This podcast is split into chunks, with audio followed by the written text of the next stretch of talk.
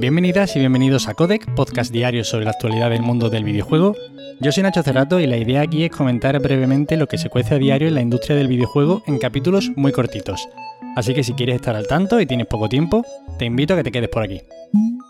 Y hoy empezamos hablando de Nintendo, que se suma a las críticas contra Activision Blizzard. Doug Bowser, el CEO de Nintendo of America, expresaba en un mail interno el pasado 19 de diciembre, y cito textualmente, como vosotros he estado siguiendo las últimas informaciones de Activision Blizzard y las noticias sobre acoso sexual y toxicidad en la compañía.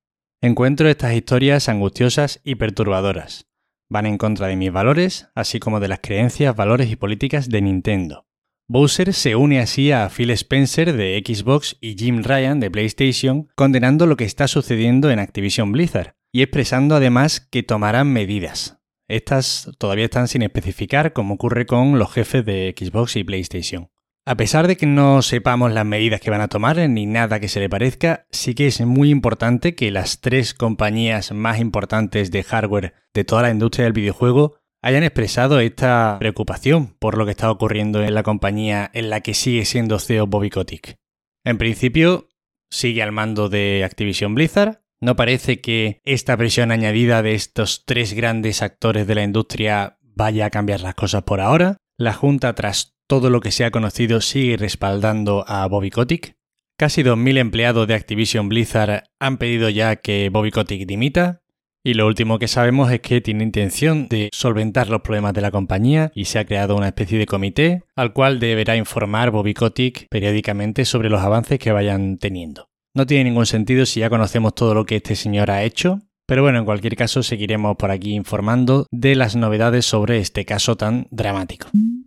Y ahora pasamos a noticias más suavitas, ya nos hemos quitado lo desagradable de encima y nos seguimos quedando en Nintendo y es que Kirby y la Tierra Olvidada parece ser que será un RPG de acción, plataformas y puzzles.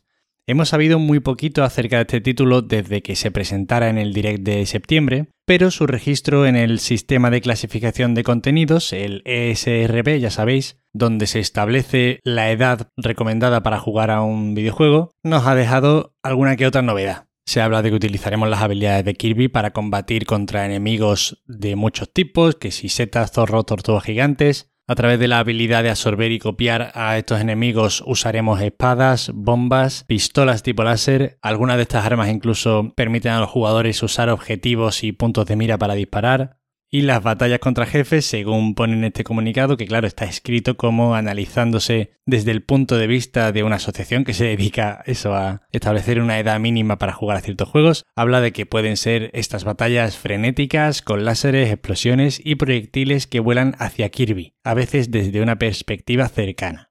En definitiva, yo creo que este juego va a estar entretenido, sale en primavera de 2022 le han dado un aire fresco al cambiar de ser el típico plataformas 2D a un plataforma tridimensional. Yo tengo muchas ganas y bueno, esperemos que salga bien.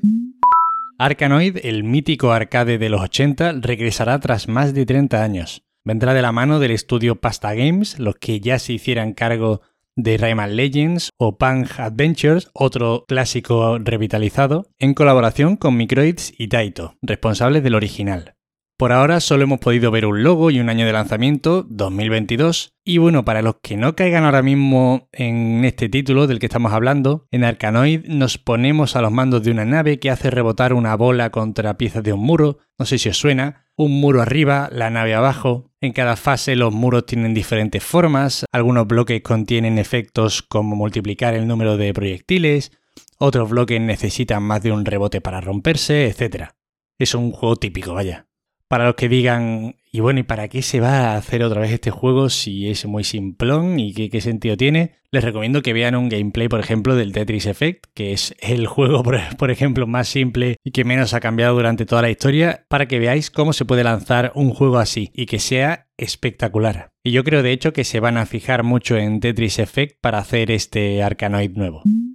New World se desinfla y recibe una gran cantidad de reseñas negativas en Steam. Entre la sangría de usuarios que comentábamos ya hace unas semanas que se estaba produciendo, que creo que en esos momentos estaban más o menos por 400.000 jugadores, habiendo caído desde el pico de los 900.000 y ahora estamos en una media de 190.000 y está cayendo, o sea, muy exagerado como están yéndose todos de New World. Entre los bugs que se están acumulando más de la cuenta en el juego y las actualizaciones que están publicando sin demasiado acierto, el gran lanzamiento de Amazon Studios se está colocando en una situación de muy difícil remontada. Ya sabemos que este tipo de títulos tiene una dificultad enorme. Conseguir que jugadores se queden en este tipo de juego durante mucho tiempo es una tarea muy complicada. Pero claro, lo mínimo es evitar los bugs y todo este tipo de cosas que sí que no te lo suelen perdonar. Además ya hay jugadores que se han pasado el juego, que han jugado a lo mejor más de 200 y 300 horas y comentan que el endgame no es para nada bueno. Y claro, en un juego online de este estilo es muy importante que se pueda seguir jugando una vez acabas la historia principal, ¿no? O lo que sea. En cualquier caso, eso, se siguen sucediendo bugs graves que repercuten, por ejemplo, en el sistema económico del juego, se está como rompiendo por muchos frentes. Y sobre lo que comentaba de las reseñas negativas en Steam, en esta plataforma se separan entre reseñas generales, que sería el total, y las recientes. Y es muy importante esta diferenciación, sobre todo para juegos que están pensados para ser jugados durante mucho tiempo. Y en las reseñas recientes, que hay contenidas unas 30.000, el 46% serían negativas. Es decir, que no está la cosa muy bien últimamente. En cualquier caso, esperemos desde aquí que remonten y que dentro de unos meses vuelva a recuperar un poquito este juego la gran cantidad de usuarios que tenía.